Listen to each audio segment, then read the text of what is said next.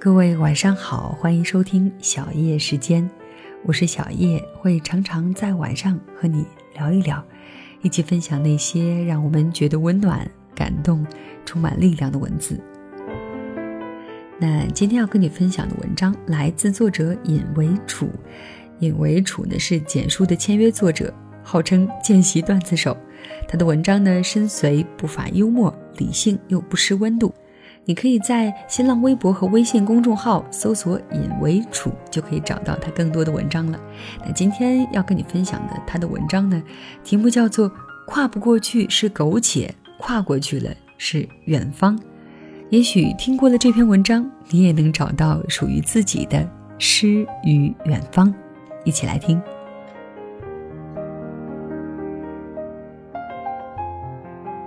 曾经有朋友和我聊天儿他弟弟不顾家里人反对，坚持要放下眼前公务员的工作，去追求当下一些文章中所描述的诗与远方。我说挺好的呀，我们这代人有自己的未来规划。不以上一辈的思维和价值观来局限自己的人生，他说：“好什么？他现在整天嚷嚷着要做一名背包客，正东挪西凑的借钱准备去旅游。”最后，在他的威逼利诱下，我和他弟弟聊上了。我问他为什么辞职，他说他感觉生活极其无趣，每天朝九晚五，三点一线，一眼就可以望到死，提前过上了养老生活。人就一辈子，这不是他想要的人生。那你辞职后有什么打算？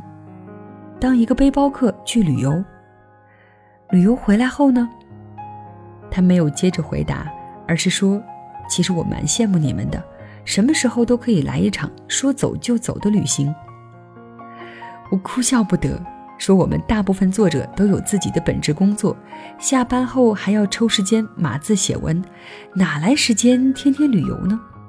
他说：“那你们所谓的诗和远方都是骗人的呗。”我说：“没骗人呀，至少于我而言，工作是现实，也不觉得苟且，而写字却是我的诗与远方。”我建议他在工作之余多去发掘自己的兴趣爱好。好说歹说，总算把他的想法暂时摁了下去。所有人都厌倦千篇一律的枯燥生活，很多人习惯将自己正经历的生活当成苟且，近乎偏执的认为远方存在着诗一般的生活。殊不知，你所谓的诗和远方，可能正是别人眼前的苟且。而真正诗一般的生活，从来都是在当下平凡的生活中发掘出美好，将平凡的日子过得不平淡。大学一师兄，研究生毕业后，经导师推荐进了全国有名的设计院，该院是本专业全国八大院之一，所以无论是对专业技能的提升，还是个人的发展前景来说，都非常不错。可去年六月份入职不到一年的师兄突然辞职了，我们都倍感疑惑。后来经一个和他关系要好的师姐讲述，众人才恍然大悟。入职后，师兄发现，抛开职场前辈不谈，单就他们这些新人，清华大学毕业的就好几个，其他河海、武大这些学校毕业的更是一抓一大把。在那样的顶级设计院。卧虎藏龙本是一件很正常的事情，可这对于一直习惯了成绩鹤立鸡群的他来说，这种巨大的落差让他一下子适应不过来，甚至陷入了极度的恐慌，最后都开始怀疑自己的人生。他觉得自己应该寻找一个逃离的豁口，便向领导申请调休长假。在遭到领导的拒绝后，干脆直接辞职，背着背囊就一路向西，在大西北晃荡了一大圈后，最后干脆驻留在了拉萨一家青年旅馆。我们一度以为师兄就要因此顿悟，过上了他诗一般的生活，可在待了三个月后，师兄风尘仆仆地回来了，并且立马找到一家普通设计公司就职，过上了。朝九晚五的上班生活，接着他又一次性报了几个证件的考试，甚至将目标瞄向了一个我们望而却步的证件——岩土工程师。这也算是恢复了从前对待学习那种一往无前的气势。可前后两家单位的巨大差距，还是让我们为他甚觉可惜。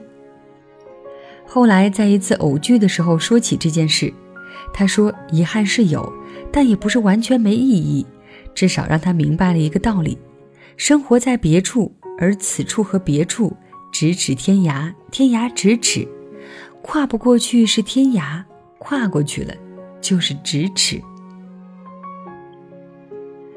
毕业第二年，我遇到了入职以后最大的挑战。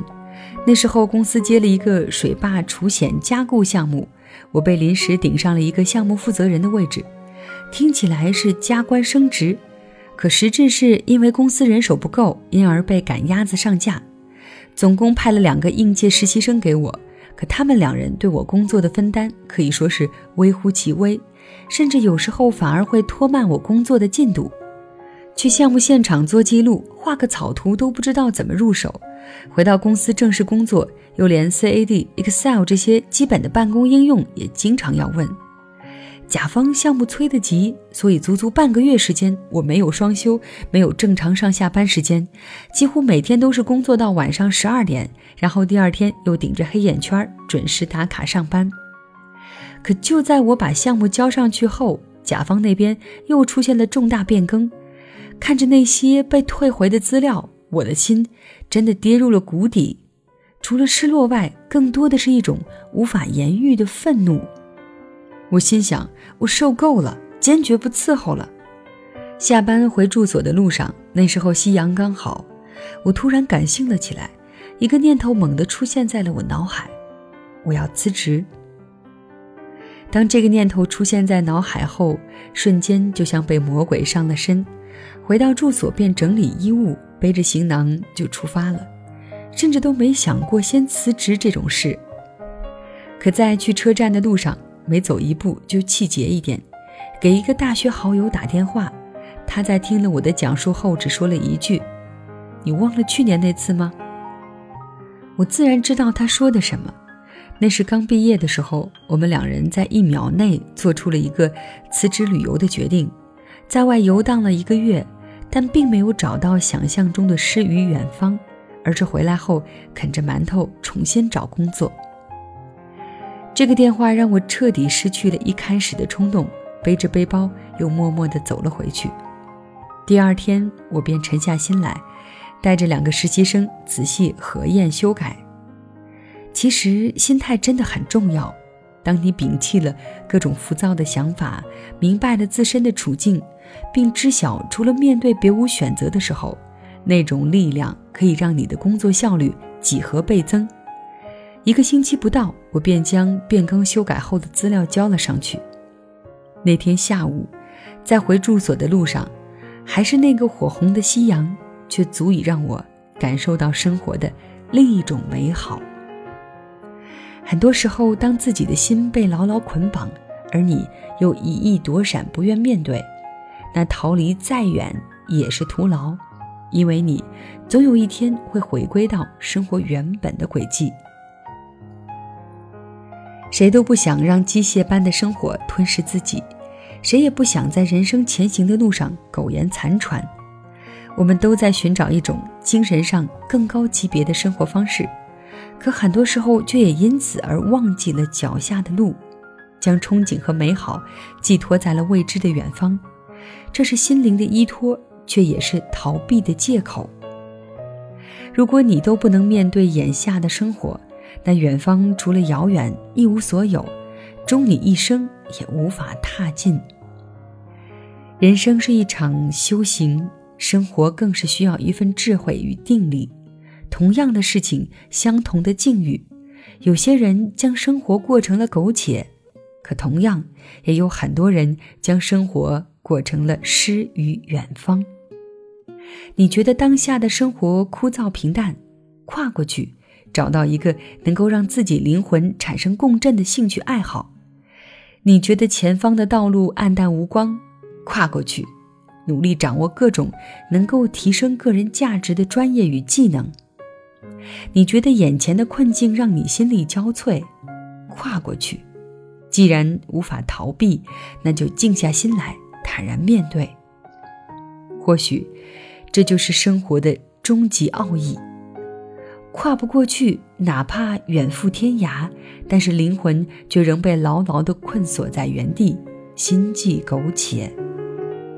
跨过去了，即便身处闹市，仍然可以寻得内心的皈依，享受自己独有的诗与远方。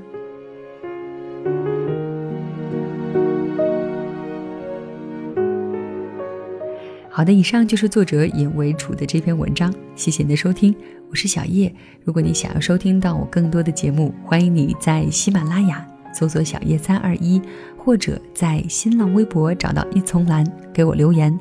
另外呢，你还可以在微信公众账号搜索“小叶时间”的全拼，就可以收听到每期节目，看到节目当中的文稿了。